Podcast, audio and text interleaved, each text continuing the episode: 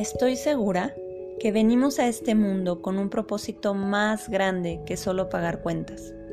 La vida no tiene por qué ser tan dura. Merecemos todo lo bueno.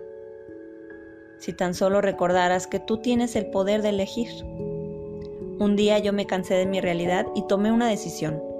Encontrar el verdadero propósito de mi alma y llevarlo a cabo.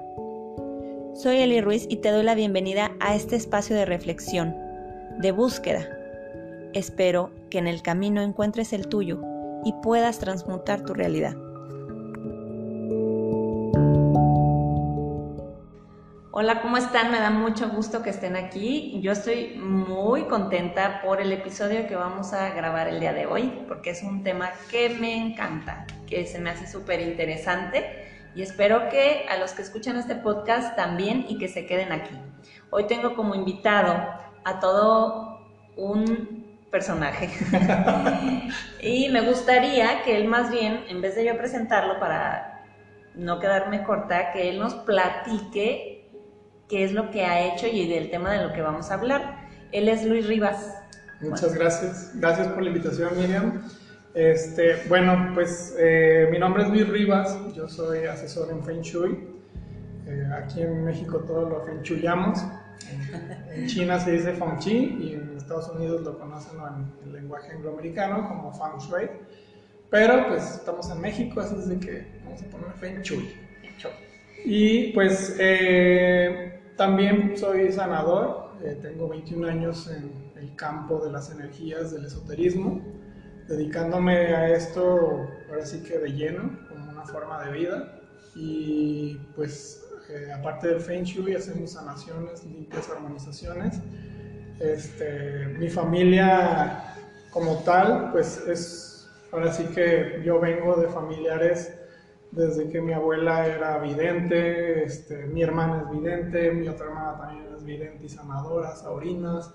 Eh, tienes, tienes un árbol genealógico muy interesante, pero eso que dices, mi abuela es vidente, mi hermana es vidente, o sea, ¿eso es algo con lo que ya se nace o se aprende? Se puede aprender, se va desarrollando, pero sí tienes que traerlo como en la sangre. O sea, sí tienes que tener por ahí algo, por ejemplo, dicen que los gitanos pues ya traen en su sangre una autodefensa natural contra las malas energías y este y pues bueno, en mi caso pues somos cinco hermanos y de los cinco hermanos solamente tres nos dedicamos a las energías mi hermana la mayor, que es vidente, la que le sigue, mi hermana pues es sanadora y ha desarrollado la videncia conforme nos hemos dedicado a esto.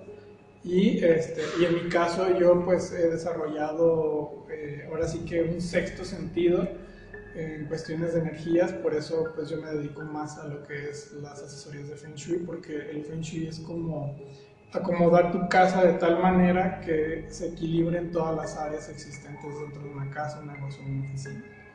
Y pues todo esto nos lleva a, lo mismo, o sea, todo es, todo es energía. O sea, hay un yin yang eh, y en ese yin yang hay un poco del yin y dentro del yang hay un poco de... O sea, todo está, inter, o sea, está como interconectado y, y pues bueno, el, asesorar una casa, eh, energéticamente hablando, es para sacar toda esa mala energía que hay en las personas. Te acostumbras a vivir en la miseria, te acostumbras a vivir en el desorden, te acostumbras a vivir en, en, las peleas constantes. Hay personas que se acostumbran a las sombras, a los fantasmas, y eso no está bien. Sí, bueno, ahorita más adelante vamos a platicar un caso, pero a ver, me gustaría comenzar con esta pregunta. Entonces, cuando tú, tú llegas a un lugar, o sea, ese lugar cuando decimos no inventes, aquí se siente mala vibra. Esa mala vibra que se puede decir, ¿es del lugar o de las personas que habitan ese lugar? De todo. las casas se enferman. Así como las personas nos enfermamos, las casas se enferman. Y las personas que viven en esas casas se enferman y se acostumbran a esa enfermedad. Un ejemplo de una casa enferma, entras y hay humedad por todos lados y aunque no tenga que haber, humedad en las paredes y eso, porque no hay agua en ese lado del, muro o algo, siempre es una, y es una enfermedad. El universo te está avisando que tu casa está enferma y que está entrando a la miseria en forma de humedad. de salitre.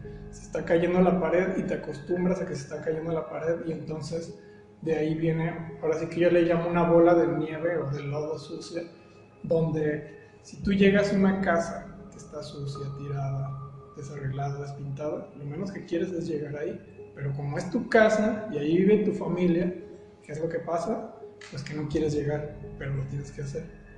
Y como llegas, pues entonces empiezas a tener mal humor, empiezas a, a no querer estar ahí con las personas que habitan porque estás ahora sí que relacionando ese malestar de estar en casa con las personas que habitan ahí, entonces vienen las peleas familiares, los desacuerdos, las separaciones, eh, no sé, este... O sea, la gente no se, bueno, a lo mejor algunas personas no se dan cuenta entonces que es por la, o sea, es parte de un todo, pero es como por la situación que, que dices, que la casa está así, ellos no quieren llegar, pero no se dan cuenta que es por eso. Puede ser algo inconsciente, entonces. Así es. y por eso te digo, está enferma la casa y se enferman las personas. De ahí de ese no querer llegar, pues se devienen muchas cosas. Puede ser enfermedades físicas, que porque inclusive hasta si hay humedad en una casa, está comprobado científicamente que te puedes enfermar de los pulmones. De ahí se vienen enfermedades físicas de que si uno ya salió de una gripa, el otro entró en otra, y entonces pues ¿Qué es lo que pasa? Vas a tu casa, va, perdón, vas a tu negocio, vas a tu trabajo y entonces también te llevas todas esas broncas al trabajo. Entonces empiezas a rendir menos en el trabajo, empiezas a vender menos, el jefe te empieza a, a coaccionar y te empieza a decir, oye, ¿qué está pasando? y tú inconscientemente estás llevando los problemas de tu casa al trabajo o a tu negocio. O sea, andas contaminando donde pasas con tu energía. Exactamente. Traes tu nubecita gris para todos lados. ¿Por qué? Porque tu casa no está bien equilibrada y porque tu casa no está en armonía. Perdón. Entonces, fíjate, a esto iba, a esto iba, pero bueno, ya más o menos nos contestaste. ¿Qué importancia o qué impacto tiene en tu subconsciente? Ya nos lo estás diciendo lo primero que ves cuando te despiertas en la mañana, que abres los ojos, o cuando llegas a tu casa, o cuando te duermes, lo último que ves al, cerrar tus ojos, al dormir. O sea, ¿está impactando de esta manera que nos dices o, de qué otra manera está pues, impactando? Imagínate que te está impactando en tu área económica, en tu área social, en tu área familiar y en tu salud. Imagínate qué importancia tiene que el lugar donde habitas estés tú tranquilo, relajado, que estés en equilibrio y que estés en armonía. ¿Qué diferencia es llegar a una casa que está limpia, recogida, bien pintada, este, con pasillos donde realmente puedes pasar sin tilichero, a cuando entras a una casa que está despintada, con humedad, sucia, tirada? Vieja. Vieja. Incluso yo había escuchado que, por un decir, si tenías algún mueble roto o algo que, pues, que no, que lo deseches porque eso atrae la, la carencia, ¿cómo? La, la, mala energía, la carencia, la... La pobreza, sí, atrae... La miseria, déjame dejarte en claro que la miseria no nada más es falta de economía y falta de comida falta de... La miseria es falta de confianza, falta de credibilidad, falta de salud física, emocional, espiritual. la miseria abarca muchísimas cosas. Entonces imagínate que en las casas donde las puertas no abren bien, no sirven, donde los sillones están rotos, donde se acumulan cosas que ya ni necesitas, si tienes artículos que no vas a usar en más de seis meses, ya no los vas a usar y te lo puedo firmar, o sea, de verdad, si no son artículos de temporada, ya no los usas. Ay, la chamarra, la chamarra de vaselina que usé en el... Cuando me quede este pantalón, me voy a poner a dieta y me va a quedar. Ya no te lo vas a poner. ¿Y qué puedes hacer? Pues mejoras un dharma. Un dharma es todo lo bueno que haces bueno se te regresa bueno. Un karma es todo lo malo que haces malo se te regresa malo. Entonces, ¿qué te parece que esos pantalones en lugar de... Eh, de abarcar un espacio donde pueden haber unos pantalones nuevos que sí vas a estar usando, pues los sacas y se los regalas a alguien más. Pues ya te está generando un Dharma y ese Dharma se te va a regresar para que tengas la posibilidad de comprar esos pantalones que tú sí te vas a poner. Oye Luis, pero entonces ahí en ese caso, suponiendo que alguien en una casa tiene muy mala energía, muy mala vibra, o más bien pues muy baja, sí. porque no hay bueno ni malo, ¿verdad? O sea, baja energía y baja vibra y da estos regalos, o no solo ropa, incluso muebles y todo. ¿Qué pasa con estos objetos que se regalan o sea, ¿es conveniente que la gente los acepte, guardarlos en tu casa? O sea, ¿no estás dejando entrar esa energía? Pues mira, dicen que por ahí que la basura de unos es el tesoro de otros. Entonces lo que para ti ya no te sirve te está estorbando. Y si te estorba es, ya no te deja llegar cosas positivas. Pero para el otro puede ser un tesoro que sí va a usar todos los días. Pero habría que hacer ahí algún tipo como de limpieza. Sí, por ejemplo aquí entra el tema de, de, las cosas que compras usadas o de las antigüedades o de lo que te heredan. Si las cosas, los carros, las casas, los negocios, los locales comerciales se impregnan de la energía de las personas. De ahí que, por ejemplo, hay lugares, no sé, el, el típico local de la esquina que nunca pegó y que ya pusieron una dulcería y a los seis meses cerró, y que ya pusieron una taquería y cerró, y que ya pusieron una zapatería y cerró. Estás ahora sí que retando la miseria de otras personas, la mala suerte de otras personas. Y de ahí que pues entra y se mezcla otra cuestión que es pues ya más energética, de limpiar tus áreas, limpiar tus artículos, limpiar los regalos que te dan, energéticamente hablando, para sacar las malas rachas y sacar la mala suerte de esas otras personas y que tú empieces con tu propia suerte. Entonces sí es bien importante que cuando tú obtengas algún artículo antiguo, sepas de dónde viene, para qué se usó o quién lo usó y para qué y entonces ahí ya tú te puedes dar una idea de qué tipo de energía trae ese artículo, qué tipo de energía trae esa casa o ese negocio o esa oficina. Y eh, se tiene que llamar a alguien eh, que, se, que sea experto en eso, como en este caso tú, o alguien en su casa, desde su casa puede hacerlo, algún ritual. Pues mira, hay, hay muchísimas técnicas, hay muchas formas de hacerlo. O sea, en lo que respecta a una asesoría de Feng Shui como tal, pues sí tendrás que llamar a, algún experto. Solamente déjame decirte que yo en lo personal soy un Feng Shuiista muy contemporáneo. El Feng Shui está hecho en China para los chinos y se hizo hace millones de años. Y entonces ahí, por ejemplo, una de las prácticas dice que tu casa debe de estar en un monte, con una montaña más alta en la parte de atrás, un río fluyendo al frente de tu casa. Es imposible. Sí, aquí donde Aquí lo que más que te espera es un poste de luz con miles de cables, problemas de estacionamiento con los vecinos, este, ahora los tandeos de agua porque no hay agua y olvidas de que pase un río. Y entonces tienes que acomodar toda esa ideología a lo que realmente tienes en este. Más a eso aúnale que el fenchuista tradicional te pone símbolos pues, escritos en chino, que pues quién sabe qué digan, que nadie, pues, honestamente yo que tengo 20 años en esto, aún no entiendo esa simbología. Y entonces pues te van a poner un pegadero de cosas que ni siquiera sabes y que a lo mejor tu casa es rústica y ya te le mezclaron otra cosa que no tiene nada que ver. Entonces el feng shuiista contemporáneo como yo utiliza todo lo que tú tienes en tu favor. Si tu casa es rústica, pues yo voy a hacer de tal manera que las cosas que ya tienes, o si no lo tienes, te voy a sugerir lo que tienes, y pues también te voy a sugerir lo que tú necesitas para que en tu casa empiecen a fluir las cosas. Entonces hay que tomar mucho en cuenta esto porque sí me he topado con casas donde, ah, es que yo leí el libro de Juan Camané y el finchuista no sé qué tanto y bla, bla, y sí, lo tienen perfectamente bien, y de verdad todo apunta al sur y todo apunta al norte y, y sí puso la runa para, para, la salud en el lugar que debe de ir y chalala, pero ¿por qué me estás contratando si tú ya lo hiciste? Pues es que no me funciona. Voilà. Es que el Feng Shui está hecho en China para los chinos. Yo tengo 21 años dedicándome a esto y ahora sí que a prueba y error fui viendo qué sí funcionaba y qué no funcionaba aquí en Occidente. Y eso pues es bien importante y de ahí pues se deviene que en el Feng Shui ningún libro te habla de limpiar cosas, ni casas, ni nada, energéticamente hablando. Solamente del acomodo, ¿no? Solamente del acomodo, no te habla de que, ay, pues metiste un cuadro antiguo de tu abuelita que traía mala suerte y donde, este, pues tu abuelita enviudó y luego la tía también enviudó y luego la sobrina también enviudó. Y dices, ah, caray, pues el cuadro está maldito, carajo, pues hazle algo a ese cuadro para que le quites esa maldición, esa maldición. Y pues a lo que iba con esto, hay técnicas muy sencillas que cualquiera puede hacer para limpiar energéticamente las, las casas, los carros. Luego de repente hay carros bien salados que dices, ¿este carro qué le pasa? Es nuevo y ya se descompuso, se descompuso. Bueno, hay muchísimas técnicas, las vibraciones, por ejemplo. las campanas tibetanas para eso sirven, para que a través de las vibraciones alejen todas las malas energías lejos de ese lugar o de esa casa o de ese carro.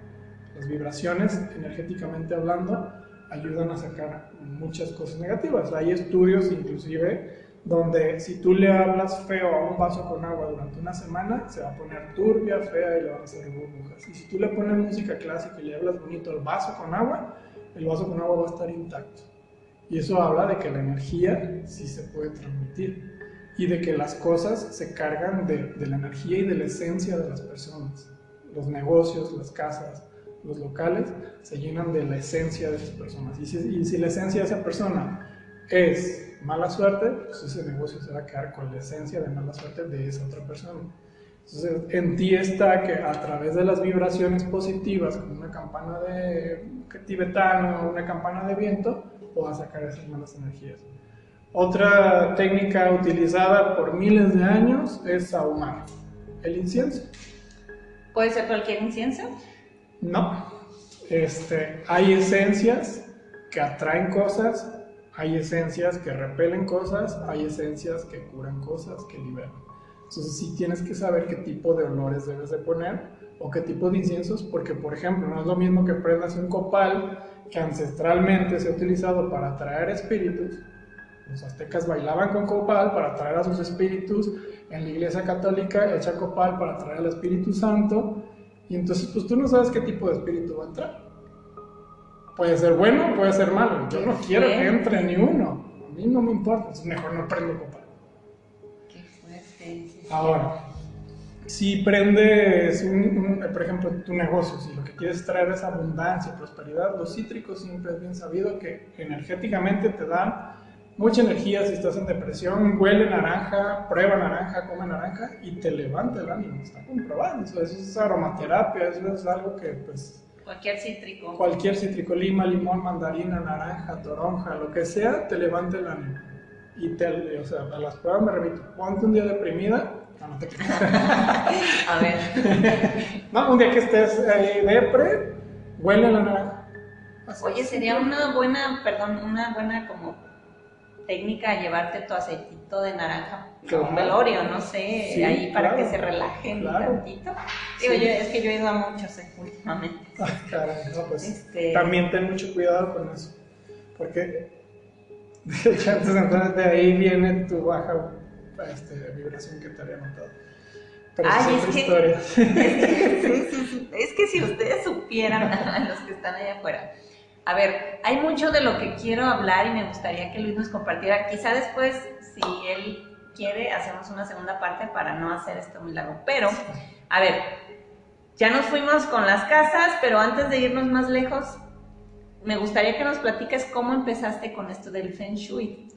Ah, bueno, pues yo creo mucho en las diosidencias y todo fue pues por casualidad. Este, casualmente, en mi casa soy el, el más chico de cinco hermanos. Entonces, pues a mí honestamente me tocaron las vacas flacas y me tuve que ir a Canadá de mojado. Te estoy hablando hace 21 años más o menos, 22.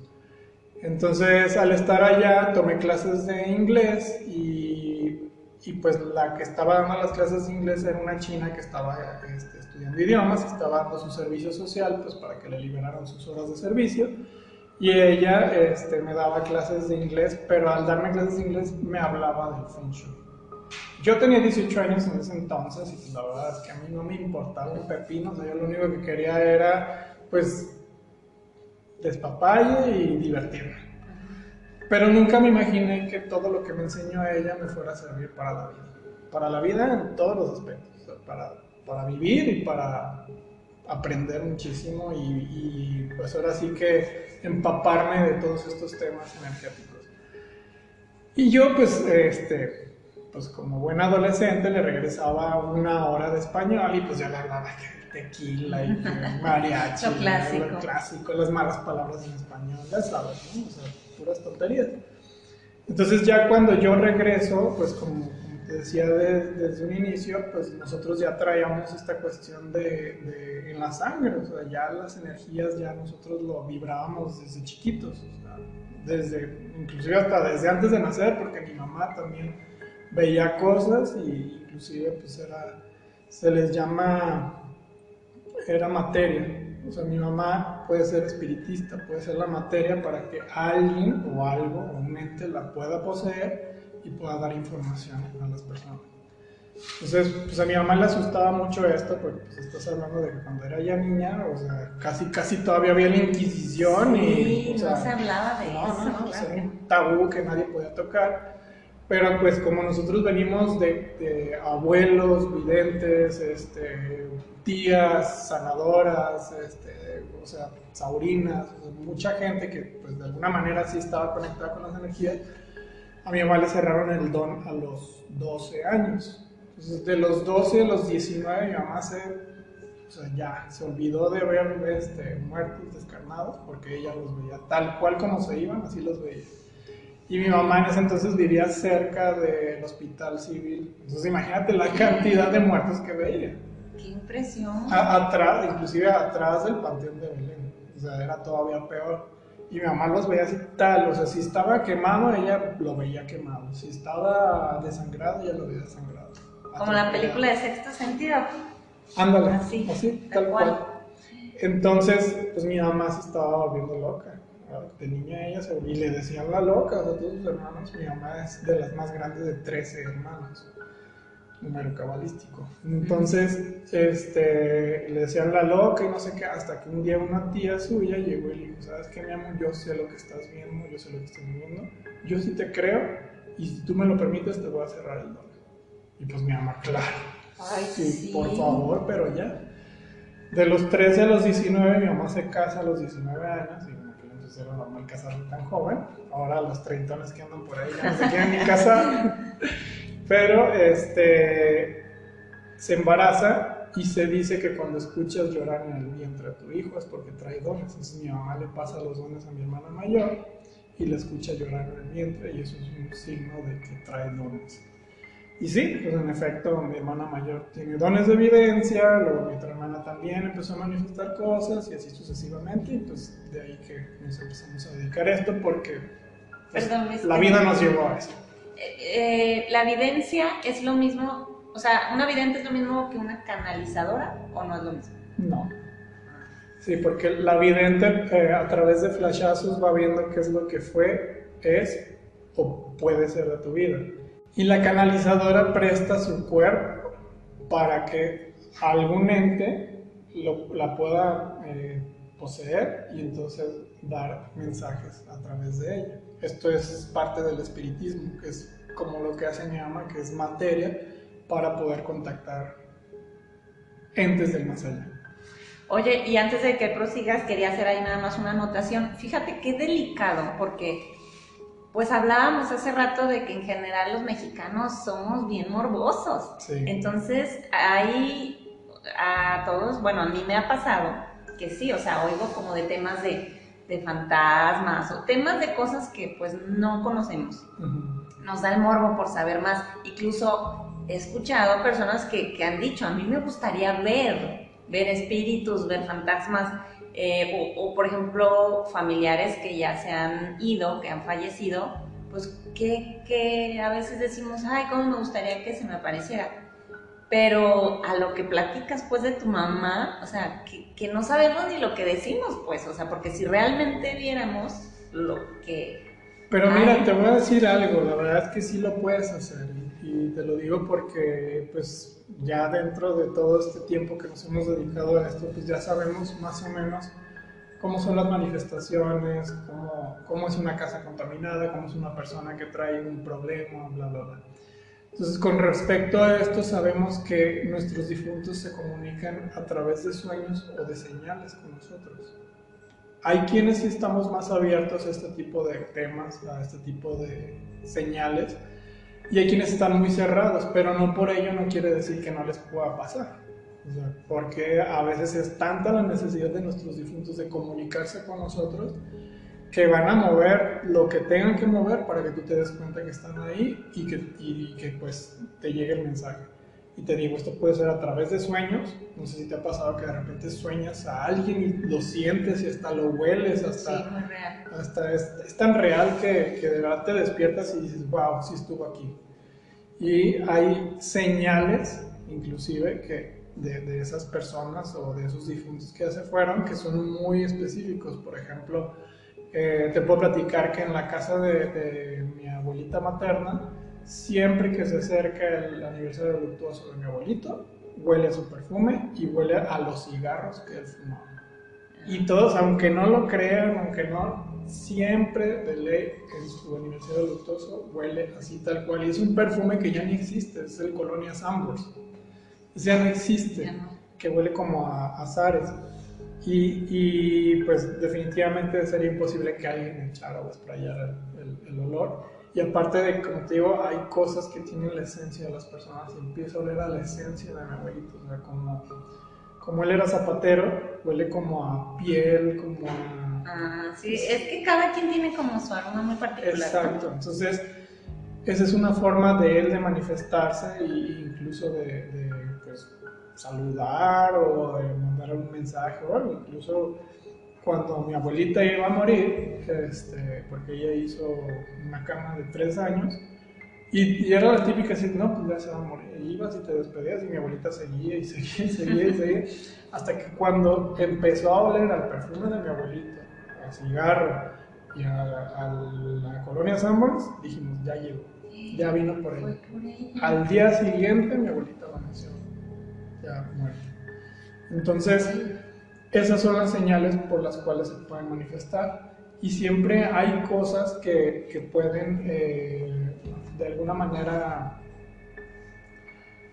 o sea, por ejemplo, si, si ay, es que fulanita murió y, siempre que veo mariposas blancas me acuerdo de Entonces siempre hay como algo en específico que te puede recordar a esa persona y que de alguna manera pues te está mandando como esa señal de, ah, aquí estoy, todo bien.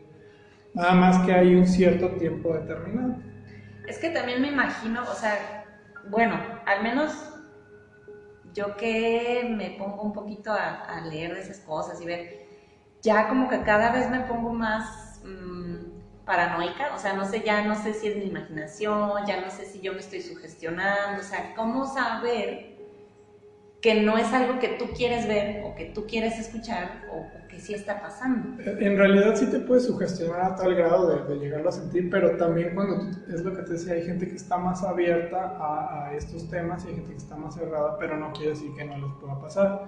Pero cuando te empiezas a abrir más, y dime si no, se empiezan a presentar eh, y se le llama poder de la intención es cuando se empiezan a presentar personas, libros, cosas que te llevan a entender más de este mundo.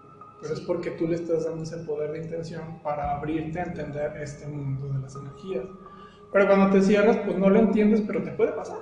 O sea, puede ser que este, creas en tu religión tal cual como es y que aún así te pasen eh, situaciones paranormales, pero por el hecho de no quererlo creer, pues dices, ay, bueno, pues es que era el aire. Se cerró la puerta, pero fue por el aire. Y entonces... O sea, nosotros no nos cerramos. Tú mismo te cierras a, no quererlo ver. ¿Y qué es lo que buscan estos entes? Gente que los vea, que los entienda, que los pueda ayudar. Porque hay algunos que se quedan atrapados, que murieron así de rápido y no supieron ni a dónde se fueron. Y ahí viene también una parte importante de las casas. O sea, se empiezan a manifestar en las casas para ver quién los ve, quién los siente, quién los puede ayudar no sé, a disculparse con la persona con la que se pelearon o este, a sacar el dinero que dejaron enterrado por avaros que no le quisieron dar a la familia o este, a despedirse de X o Y persona. Entonces es bien importante que independientemente de quién sea, aunque lo veas o lo sientas, no puedes vivir con esas personas dentro de tu casa, tu negocio o tu lugar. Pues tienes que sacar a como ¿Cómo puedes, hablando ya de eso, cómo puedes eh, hacer? Eh, bueno, es que yo tengo una conocida que sí en su casa, o sea, realmente es algo, eh, ya tiene mucho tiempo, o sea, sí se escuchan cosas, se ven, incluso yo me he quedado allá a dormir y nunca puedo dormir, es muy rara, a menos que ande muy cansada, o sea, me he quedado seguido y no puedo dormir porque me entra ese mismo miedo. Entonces, ¿cómo se puede hacer para retirar eso? Si es que hubiera o sea, yo no sé si es mala vibra, bajas energías o es de verdad algún espíritu mente. Pues es lo que te digo, las casas a veces se quedan este, impregnadas de la esencia de las personas y a la esencia me refiero pues que puede haber sombras, puede haber movimientos, puede haber sonidos, puede haber olores. Entonces mmm, tienes que buscar la manera de sacarlos a través de limpiarlo energéticamente, ya sea con, con saumerios, que pues, los inciensos, quemando hierbas, este, haciendo rituales para sacar entes, eh, rezándole a santos. Por ejemplo, ahorita está el rockstar de los santos, que es San Benito. Ah, claro, sí. Es- o sea, ahorita San Benito lo traen tatuado hasta en la espalda. Sus medallitas. sí. medallita. Y pues con buena razón, porque es un santo que al principio no era santo. Él se dedicaba a ayudar a las personas de formas alternativas. Y entonces crea este medallón donde alrededor, si te fijas, trae unas figuras raras que a eso le llaman los sacerdotes, que es un exorcismo. Exorcismo no es este, como lo visualizamos en las películas de que gente que camina por los techos y vomita verde y habla idiomas. Exorcismo es expulsión, quiere decir que expulsa todo mal, expulsa todo demonio, y los demonios tampoco son esos viejos panzones con cuernos y cola como dicen. Los demonios son tus demonios internos, es- son tus miedos, son tus, tus este, tu avaricia, tu culpa, es este, todo eso que no te deja vivir bien. Y por ende, pues entonces se te empiezan a aparecer esos demonios ya físicamente, ¿no? Entonces, pues a lo que voy es que puedes tener un- una medalla de San Benito y rezar a San Benito, porque pues, la medalla no la voy a ayentar, lo que lo voy a ayentar es tu fe, lo que lo voy a ayentar es tu rezo, tu oración, para que pues lo saques de ahí, de esa casa, y hay una oración muy fuerte de San Benito que ayuda a sacar todas esas entidades de las casas o los negocios. Pero no es solamente traer la medalla colgada, o sea, es pues tener la fe en que te va a proteger. Sí, o- ok, total, sí, totalmente de acuerdo. O sea, así como te puedes sugestionar, vamos a decir sugestionar, para tanto para enfermarte o para ver algo malo o para ver cosas, también te puedes sugestionar para curarte Sí, a ti mismo y para ahuyentar esas cuestiones. Y como dices, no es como la oración en sí lo que, lo que funciona, vamos, sino es la intención, el Sí. poder de tu mente, lo que tú crees. exacto. Sí, estoy entendiendo bien. Sí, pero a veces es con la fe de uno es suficiente para el otro. Si ese uno no cree, la fe del otro te puede ayudar a salvarte. ¿Qué es lo que pasa en los exorcismos? La persona está poseída por el demonio, pero el que le está rezando tiene tanta fe que puede expulsar ese demonio. No lo está expulsando el que tiene el demonio adentro, lo está expulsando el que le está rezando. Entonces su fe es suficiente para sacar ese demonio de esa otra persona que no está creyendo en ese momento en lo que tú estás haciendo. ¿Sí me voy a entender? Sí. Entonces ahí es donde entra la controversia de, no, pues es que yo no creo en eso, no creo en lo que tú haces. Pues con que yo lo crea es suficiente para ti. ¿Tú has hecho exorcismos? Sí. He estado presente en ocho exorcismos reales. Qué fuerte, qué fuerte. Sí. Eh, Algo difícil, la verdad es que sí te hace dudar de ti, de tu capacidad, de tu fuerza. Va en contra de todo lo que te han enseñado en tu vida. Yo pues me profeso católico y el haberme enfrentado al demonio tan de cerca sí me hace dudar de que todo lo que me hayan dicho en el pasado sea realidad o mentira verdad, no sé. Entonces ahí es donde entra parte de la fe y, lo que te digo. Con la fe que tú tengas es suficiente para que el que no crea de todos modos pueda ayudarlo. qué bonito. Pues esa parte se me hace muy bonita, pues hay esperanza para los que no creen. Sí, sí, para el escéptico. Sí, Para el estar perdido. Así es. Eh, bueno, regresando, para no irnos, no desviarnos tanto, regresando Sí. al tema de las casas y los lugares, la, la oficina, este,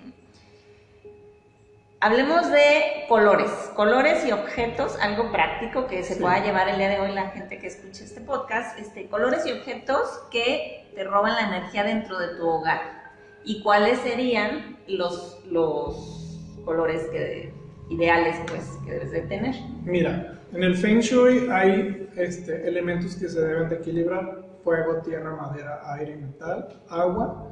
Y hay lo que se le llama chi, que es la energía que no vemos, que es como si fuera un espíritu que no se ve, pero que necesitamos que entre en nuestra vida para que fluya todo energéticamente. los colores psicológicamente representan algo muy fuerte. Y en México, pues desgraciadamente o agraciadamente, vivimos mucho el matriarcado o el patriarcado, donde se dice, lo, que dice el papá o la mamá es lo que se hace. Entonces, si a la mamá le gusta el color amarillo, pintan toda la casa amarilla y entonces ya estás afectando a las demás personas. Responsablemente yo no les puedo dar un color en específico que te diga, este color pinta tu casa y te va a dar la suerte. ¿Por qué? Porque dentro de esa casa viven diferentes entidades, diferentes caracteres, caracteres y diferentes personas. Pueden ser desde niños hasta adultos. Entonces, si yo, por ejemplo, le pongo en un área común un color amarillo, los voy a poner a rebotar a los niños. ¿Por qué? Porque da mucha energía. De ahí que las primarias, los kinder y todos esos lugares los pintan de colores muy neutros. Blanco, gris y azul. Para calmar a las para criaturas. calmar a las criaturas que se la pasan rebotando. Cuando vas a la universidad ya ves que hay colores más vivos, como el amarillo, naranjas, colores más vivos porque ya es gente adulta que pues ya en lugar de estar rebotando ya lo que necesitan es energía. Entonces, yo lo que les puedo recomendar, y porque aparte no soy un feng shuiista tan tradicional, es que investiguen según el signo de cada habitante cuál es la colorimetría, el signo zodiacal de cada habitante, cuál es la colorimetría que les conviene. Y en las áreas comunes como sala, comedor, cocina, poner colores neutros que no afecten a todos. Por ejemplo, un color de madera, y te voy a dar un ejemplo súper sencillo. Cuando vas a una cabaña mazamitla, lo único que te inspira es dormir, comer. No te inspira ir a correr, no te inspira ir a caminar, o sea, dormir y comer. Es lo único que quieres hacer porque hay exceso de madera. Y en el Feng Shui se dice que la madera te da, sí, te da relajación, te da tranquilidad, te da armonía, pero en exceso te da pereza. Por eso se tienen que equilibrar todos los elementos. Y en una casa también deben de estar equilibrados todos sus elementos. Agua, fuego, madera. Ah, y luego aparte también en las cabañas hay fuego, que también te da confort, te da calidez, te da tranquilidad. Y entonces pues eso es un exceso de pereza.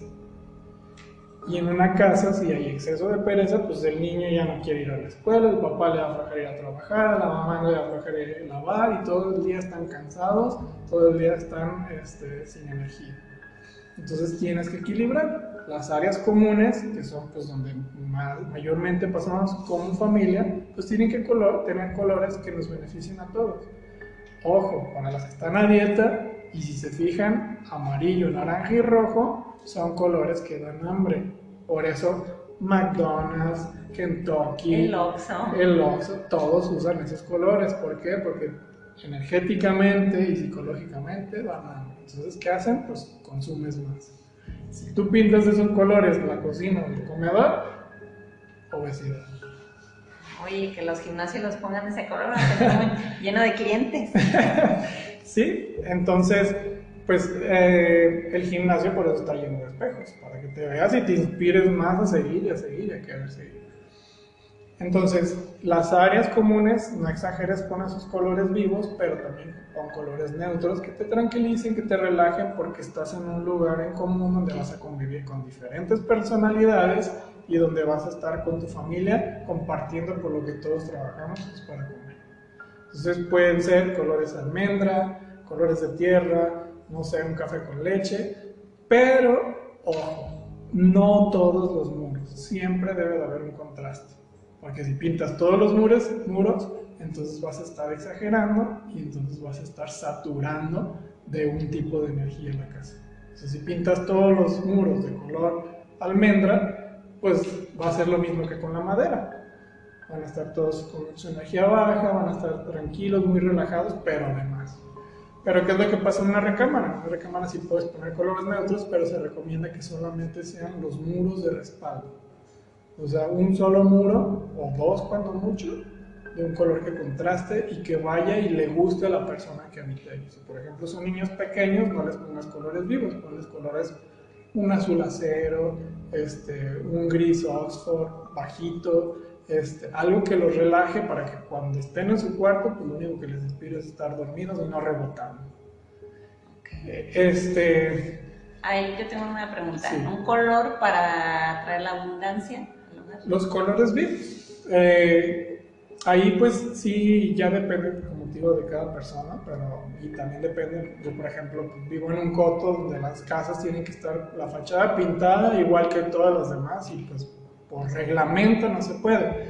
Pero adentro de mi casa, pues sí tengo colores vivos que me traen abundancia y prosperidad, no en todos los muros, solamente a donde debe de llegar la abundancia. ¿Para qué trabajas? Para comer. Entonces, las áreas donde está la comida, las áreas donde están los almacenes nuevos de comida, que se llama refrigerador, entonces vas a poner colores vivos, abundantes, verdes, obviamente verdes que no... Sí, no, un verde así, este, que no te chille la pupila, sino o sea, un verde relajado, o por ejemplo, un verde apio, este, igual puede ser el almendra, igual puede ser un ocre, pero así tenue. O sea, colores vivos que sean, este, que tú los veas y te dé energía, pero que a la vez no te haga rebotar. O sea, que no sea así como tan fuerte. Por eso te digo que es un tanto difícil recomendarles un color en específico porque ahí ya se hace un estudio más a fondo. ¿Quiénes se sientan a comer ahí? Ah, pues mira, es un león, un escorpión y un acuario, ¿no? Bueno, pues al Leo y escorpión no les puedo poner rojo porque son bien enojones, pero al acuario sí le puedo poner colores tenues. Entonces, llegar a un acuerdo de un color en específico para que les beneficie a todos los que comen en ese comedor. Lo peor que pueden hacer, y ya sin, sin dar tanto económico, pues pongan monocromático, colores blancos y ya nada más le das todo el toque de colorimetría con cuadros, con artículos, con, con este, adornos, con plantas. A mí me encanta, hay algo que le llamo bioarquitectura, que son las plantas, o qué tipo de plantas y dónde las debes de colocar, porque cada planta tiene su esencia, cada planta te puede dar un beneficio en específico, desde protegerte, ser un custodio para que absorba las malas vibras, hasta darte abundancia y prosperidad, como lo son las plantas de olor. Un cactus, había escuchado que es para la ¿La mala vibra? Malísimo, malísimo. Porque el cactus, ¿qué te da el cactus? El cactus nada más se protege a sí mismo para que no lo toques y no lo agarres con sus espinas. Y las espinas en el Feng Shui te dice que son problemas, desacuerdos o inclusive hasta las mujeres, y eso sí lo tengo 100% comprobado con mis hermanas, este, cólicos premenstruales o problemas en la matriz. Entonces, yo los cactus honestamente no los recomiendo. La única cactácea que te puedo recomendar está de supermoda y son las suculentas, porque no ah. tienen espinas. Y son muy abundantes, y entonces toda planta que sea muy abundante, por ejemplo la planta teléfono, que la pones en un vaso con agua y se sigue dando y sigue dando, eso es muy abundante. Una parra es muy abundante, la pones en una y se sigue dando y sigue creciendo, y sigue creciendo, y sigue creciendo eso es abundante. Oye, ¿el mentado árbol de la abundancia? También es, muy abundante, o sea, también le cortas un pedacito, lo pones en un pedazo de tierra y se sigue dando. E, eso es señal Me crea un mito ese árbol. Eh, hay una creencia, pues, porque como te digo, como es, abundante por el hecho de que crece y crece y crece y nunca deja de crecer, y si se te olvida echarle agua, él sigue creciendo y no necesita mucho para vivir. Pero también está la parte en que es como un árbol enano y esto pues en el Feng Shui no está muy bien aspectado. En el Feng Shui, para los chinos, los bonsai no son buenos porque son árboles que no crecen y para, para que simbolicen abundancia tienen que crecer, tienen que ser abundantes, tienen que ser grandes o, o por lo menos tienen que, pues como las guías, siguen y siguen y siguen dando. Y en el caso del bonsai pues es un árbol enano nunca crece. Y fíjate, yo creía que sí, o sea, tenemos entendido todo al revés. No, no, no, vamos a en el Feng Shui, recordamos que el Feng Shui está hecho en China y los bonsai son de Japón, entonces son culturas muy diferentes aunque los vean igual. No, pero aplicaría el mismo principio, ¿no? O sea, de un árbol, un árbol enano, el que sea, pues no, porque simboliza que no hay crecimiento. Pero para el japonés el bonsai simboliza abundancia, prosperidad, simboliza ah. poder, simboliza longevidad, salud. O sea, es también como que la connotación y, y ahora sí que el poder de la intención que tú le des a las cosas. Luis, ¿qué objetos debemos de sacar? O sea, si alguien lo tiene en su casa, sacarlo. Bueno, pues ya había dicho. ¿no? ¿no? lo que ya había dicho, todo lo que no te sirve, te sirve más fuera de tu vida que dentro. Es como al principio del vacío. la función de una vasija es llenar su vacío. Pero si ese vacío ya está lleno de agua sucia, de agua contaminada, por más agua limpia que le eches, nunca se va a limpiar. Pero si esa vasija está vacía y llega agua, la vas a llenar y llenar y llenar y llenar y llenar y nunca se va a contaminar y siempre te va a llegar. ¿A qué voy con esto? Si tienes una lavadora descompuesta que abarca un metro y medio cuadrado y tú necesitas y no sirve y tú necesitas otra lavadora, ¿dónde la vas a poner? Si ya está ocupando ese espacio. Sí, pues no va a Si sacas la, la que no sirve, entonces ya vas a tener el espacio para que tengas ahí tu centro de lavado nuevo. Lo mismo pasa con todos los artículos que sirven. El pantalón que no te has puesto en seis meses, afuera. Te aseguro que te va a llegar la energía, te va a llegar el trabajo para que compres uno nuevo. Y así sucesivamente. Los moldes de yogur que nunca usas porque los vas a... Los Adiós. toppers para las señoras. Bueno, yo soy Adiós. mamá, yo también. La colección de bolsas. Ay, que porque esta es Michael Kors y la compré y da... No. También. Adiós. O sea, Adiós. colección de zapatos que tampoco te pones. Adiós. Deshazte de todo lo que no te sirve y ese es mi principio básico. O sea, yo lo primero que llevo a una casa es a tirar todo lo que no sirve. Todo. Oye, que la tele de la abuelita de bulbos y que no sé qué y la tengo ahí para ponerlos. No, adiós. Porque si no, no te va a llegar la de plaza. La segunda cosa que tienes que sacar de tu vida son plantas con espinas. Coronas de Cristo, sábilas, que aunque se cree que la sábila es muy protectora, si no te dedicas al esoterismo, no haces limpias, adiós sábila, porque también tiene espinas. O si no te la comes para remedios o algo, adiós. ¿Por qué? Porque te ocasiona problemas, desacuerdos, disgustos. Y más si está dentro de la casa. Este, las famosas patas de gallo, que son puras espinas, los rosales, no tienes idea, son muy hermosas las rosas y todo lo que tú quieras, pero si ese rosal está en un área mal aspectada de tu casa, te puede ocasionar hasta que te vaya mal económicamente. Imaginemos que en el área del dinero de tu casa, porque hay áreas, o sea, está el área de los benefactores, de los viajes, el área de la familia, del amor, el área de la salud, el área de, este, del prestigio, de, de mi profesión. Entonces imagínate que ese rosal está en el área del dinero. ¿Qué me va a llegar? Puras espinas, puros problemas, puras cosas, puros detalles. Y ya cuando estoy a punto de firmar un negocio, ¡pum! ya se me cayó. ¿Por qué? Porque en el área del dinero de mi casa hay espinas. Hay problemas para que ese chi, esa energía positiva que queremos que llegue ahí, no llega porque está protegido por espinas. No invente. Haz de cuenta que el chi es como un balde con agua gigante que avientas desde la entrada de la puerta de tu casa. Como si fuera un tsunami de agua, pero hablando de energía. Visualiza esa agua entrando a tu casa y por dónde se va o dónde se atora o dónde se espina. Entonces, si por ejemplo entrando a mano derecha es el área de los benefactores, de las oportunidades, de los viajes. Casi siempre entrando a mano derecha hay un baño. Entonces, ese chi se va por el excusado. Ya, se fue un poquito por ahí. Ahora imagínate que ya lo que logró entrar, para que llegue al área del dinero, hay espinas. Ya ese chi ya se convirtió en problemas y desacuerdos. Bueno, pues ya queda un- una cubeta de energía que va a llegar al área del amor y ya no llegó porque pues está un vidrio roto que corta con la energía. Entonces, ya que te llegó de amor, que te llegó de salud, que te llegó de, de la familia, que te llegó de prestigio, que te llegó de dinero. Nada. Nada.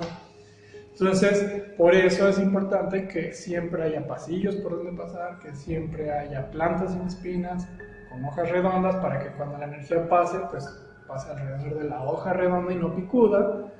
Por eso es importante que, este, que curemos eh, esa fuga de energía del excusado, que siempre tengas la tapa del excusado abajo, para que esa energía no se vaya por ahí y que lo que se logre ir, pues a lo mejor si pones una plantita, esa planta de como más energía para que pueda seguir fluyendo esa. ¿Una planta en el baño? ¿Sí? Ah.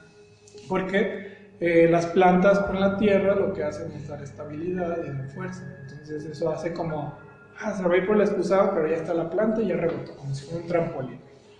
Digo, a lo mejor es un ejemplo medio tonto, pero para que más o menos lo entiendan como cómo, cómo fluye la energía.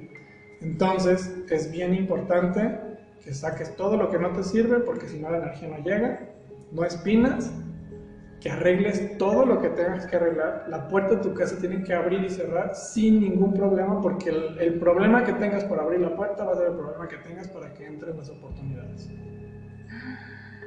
Mi chapa no sirve. Ah, pues ese es el problema para que te lleguen oportunidades, dinero, trabajo, salud, bla, bla. Entonces, mientras más fácil sea para el sí entrar, pues más fácil van a llegar oportunidades, viajes, benefactores, bla, bla, bla. Y pues obviamente pues que el camino siempre esté libre, o sea, que, que haya mucha libertad para que todo fluya más fácilmente. O sea, si hay pasillos, que no tenga Tanto utilizar. algo que obstaculice el paso. Así es. Y de hecho la energía se dice que fluye serpenteadamente. Entonces tampoco es muy positivo que haya un pasillo largo sin nada que haga que se atore energía, porque si no, como entra, sale. Tiene que ir atorando entre las plantas, este, uno que otro artículo, este, alguna que otra protección o algo que tú puedas poner ahí. Ay, muchas gracias Luis por compartirnos todo esto, este conocimiento tuyo Sí, derivado de tantos años de experiencia. Antes de que se me olvide, perdón, hace rato hablaste de las mariposas y esa es una pregunta que tenemos aquí, la creencia en México de la polilla. de la, de la mariposa negra. ¿Es verdad? ¿Es un mito? ¿O, o por qué? Mira, justamente hoy estaba platicando con alguien acerca de las supersticiones que tenemos en México, desde que si pasas por debajo de una escalera, que si se te atraviesa el gato negro, esperar hasta que regrese el gato. Y pues vuelvo a lo mismo, mientras tú le des el poder de la intención, pues puede que pase como puede que no pase. Pero si en ti está evitar que sucedan las cosas, pues. Por ejemplo, si se te rompe un espejo, para evitarlo, mete los pedazos de vidrio adentro de un bote con agua y el agua va a neutralizar toda la mala energía o la mala vibra que esto representa. Al día siguiente lo sacas, lo tiras a la basura y esto podría evitar que te venga esa mala suerte de los 7 años de mala suerte por haber roto un espejo. Las polillas, que son estas mariposas negras famosas, dicen que hay animales de mal augurio, como lo son la lechuza, que si te canta la lechuza es porque alguien te está embrujando porque alguien está haciendo alguna hechicería, y entonces pues son aves de mal agüero que te pueden decir que te están haciendo algún daño o que te va a pasar algo. Eh, que si el gato negro se te atraviesa, pues es porque se dice que en la Edad Media se creía que los gatos negros pues eran las brujas convertidas en gatos para poder andar en la calle sin que nadie las identificara. Y entonces pues se atañe que el gato negro pues tiene que ver con brujerías. Y pues en el caso de la mariposa también es, se podría decir que es un animal de mal agüero, porque casi siempre, y no sé por qué, pero casi siempre están en la puerta de la casa casi siempre que aparecen están en áreas donde es, está la familia, por ejemplo en comedores o áreas donde se convive como familia o por donde entra. Y esto pues se dice que es un mal augurio de luto, donde pues puede haber un deceso, pero no necesariamente un luto eh, de alguien que va a morir, también pueden ser sucesos del término de un trabajo, puede ser que se vaya a acabar un proyecto o este, que vayas a recibir pues a lo mejor que te bajen el sueldo, o sea, algo a lo que le vas a llorar en específico, pero no a una persona como tal. Si no tan literal, entonces. Ah, no es tan literal, pero pues también pudiera ser que, que suceda algo. Te puedo decir que tenía un amigo que eran muy, muy escépticos, porque el papá era doctor, y siempre en la puerta de su casa había una, mariposa negra. En cualquier temporada, comúnmente salen en, en tiempos de lluvias, pero en la casa de mi amigo todo el tiempo, hasta en tiempo de calor salían mariposas negras. Y pues nosotros les decíamos, es que eso está mal, eso bueno. Pues para hacerte largo el cuento, el papá, este, se enfermó de algo muy raro en la tiroides y no hubo poder humano que lo pudiera ayudar.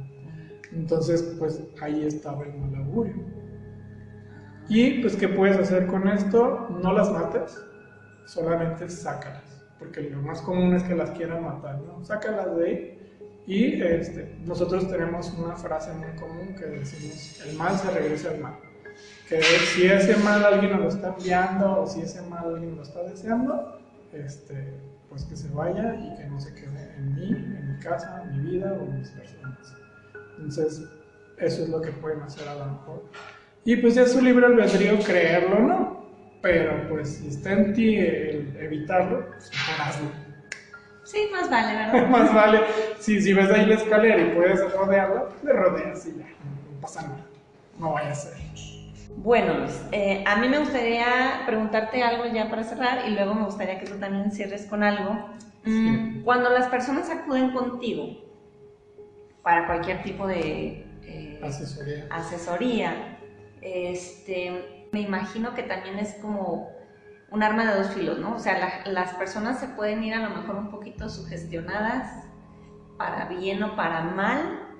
Entonces, ¿cómo le haces pues para decirles, o no sé, vas a su casa y de plano les dices, tu casa, eh, bye, estás del lado, o sea, ¿cómo le haces para que la gente no se lo tome así, como dices, el poder de la intención? Que también no se vayan como, o sea, a lo mejor no es tan malo, pero, pero ya se fueron peor, ¿no? De cómo llegaron, porque se quedaron con una idea. Pues básicamente el Feng Shui es lo que hace, como te decía, es equilibrar las energías dentro de la casa y en realidad pues todo tiene solución. Hay veces que me dicen, no, bueno, pero es que pues yo mi casa no la construí. Pues, no, no es necesario que la construyas desde los cimientos para poder meterle Feng Shui. O sea, el Feng Shui se puede adaptar a cualquier situación, a cualquier persona o a cualquier lugar.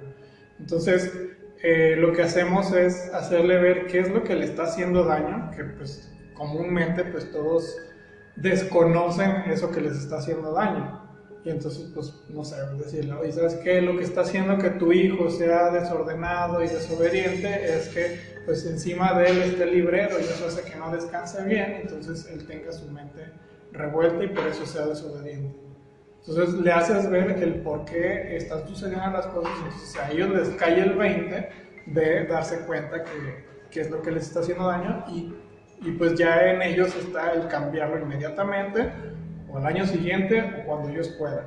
Pero pues tú cumples con decirles qué es lo que les está dañando, en qué área de su vida y ya ellos toman esa decisión.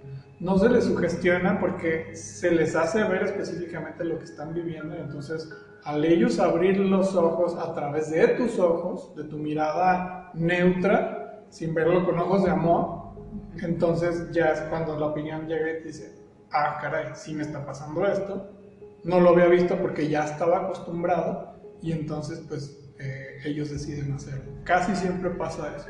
Cuando no pasa es cuando pues, la persona está cerrada a creer las cosas y cree tener siempre la razón y entonces pues no hacen los cambios y por ende pues no cambian nada en su vida. Ok. Bueno Luis, entonces para cerrar, sí. ¿Qué nos puedes compartir? Bueno, mira, para cerrar yo la verdad les quiero dar un consejo porque es muy común que todas las personas eh, en nuestro país específicamente pues somos como muy cerrados y nos aferramos a creer que si la casa no es de nosotros y la estamos rentando, no nos va a afectar en nada si no la arreglamos o si no le hacemos ningún cambio. Y al contrario, te estás autosaboteando tú mismo porque estás, estás haciendo que la energía no fluya de tal manera que tú puedas obtener todo lo que tú te propongas. Es decir, yo por qué voy a pintar la casa, por qué le voy a quitar la humedad si el que me está rentando no me lo da cuenta de renta. Te estás autosaboteando porque a donde no va a entrar la abundancia, a donde no va a entrar la tranquilidad, a donde no va a entrar la felicidad, es a esa casa donde tú estás habitando y donde está tu esencia, la de tu familia, la de tus hijos, la de tu esposa. Entonces, tienes que comprometerte de tal manera que tu casa sea tu santuario independientemente de que no sea tuya y de que la estés rentando casa debe de ser un santuario y en un santuario pues debe de estar bien acomodado, debe de estar bien pintado, debe de estar bien arreglado, debe de todo estar funcional para que ahí llegue pues abundancia y prosperidad. Es como mandarle una señal correcta al universo. Señor universo, pues quiero que mi casa que está bien arreglada, que tiene pasillos bien, que está bien pintada, llegue todo lo que yo necesito para ser feliz y no te se y entonces el Señor Universo te va a mandar hasta más de lo que tú necesitas para que inclusive en lugar de rentar te vayas a vivir a tu propia casa. Ah, sí, pues muchas, a lo mejor personas dicen, ay, pues mejor ya que compre mi casa, entonces ya le invierto, ¿no? Exacto. Pero a lo mejor la compran en 20, 30 años o nunca la compran. Y, y si la tienes bien arreglada, si la tienes bien pintada, si la tienes bien alineada, entonces puede ser que en lugar de en 20 años sean 5. ¿Por qué? Porque estás propiciando energéticamente hablando que entre más abundancia y más prosperidad a tu casa en lugar de más miseria y más escasez. Por eso dicen que el dinero, bueno, también hay otro dicho popular aquí, que el dinero atrae el dinero. ¿Por qué? Porque la abundancia atrae la abundancia y la pobreza atrae la, la pobreza. Y hablemos de abundancia no nada más como poder, dinero, poder, no, o sea, abundancia en tranquilidad, en armonía, en equilibrio, en bienestar, en unión familiar. Y ya por ende, si tú tienes todas esas cosas, pues entonces se va a generar más fácilmente el dinero o te van a llegar más oportunidades porque tu santuario está vibrando una frecuencia alta, está vibrando una frecuencia correcta y entonces pues también lo demás va a empezar a vibrar como, como esa casa a como les explicaba, que si llegas a una casa desarreglada, fea, pues lo que menos quieres es llegar y entonces ya no rindes igual en el trabajo y entonces la gente en el trabajo ya no te va bien y entonces el jefe ya no te sube el sueldo o ya no te este, ponen en un puesto mejor y entonces pues no puedes generar el cambiarte a tu propia casa. Y no progreses en la vida. Exacto. Ah. Ay, qué interesante. Espero que les haya gustado mucho este episodio. Muchas gracias, Luis, por estar aquí otra vez. Yo a mí me encanta agradecer porque yo soy feliz escuchando estos temas. ¿Nos dejas tus redes donde te puede encontrar para asesorías? Bueno, pues mira, si quieres tener muchísima información de valía y quieres este, tener ahora sí que mucho más conocimiento, nosotros tenemos una página, una fanpage de Facebook que se llama Brujos en Armonía. Ahí estamos subiendo recetas, estamos subiendo consejos, les estamos diciendo qué sí hacer, qué no hacer, aromaterapia. Está muy, muy lleno de muchísima información. Al igual también tenemos canal de YouTube y pues también nos encuentras en Instagram como Brujos en Armonía y ahí vas a encontrar muchísima información. Y pues también si quieren los horóscopos este, semanales, pues pueden eh, escuchar La Bestia Grupera 89.1 de aquí de Guadalajara todos los lunes de 8 a 9 de la mañana. Tú estás ahí dando el... Ahí yo doy los horóscopos y miércoles y viernes está mi hermana este, con tiradas de tarot. Qué padre. Ahí búsquenlo, denle like a su canal, suscríbanse, seguro van a encontrar cosas muy interesantes. Y también acuérdense de suscribirse a este podcast, denle click a la campanita para que les aparezca cuando suba nuevos videos. Muchas gracias por seguirnos. Buenas noches. Adiós. Adiós.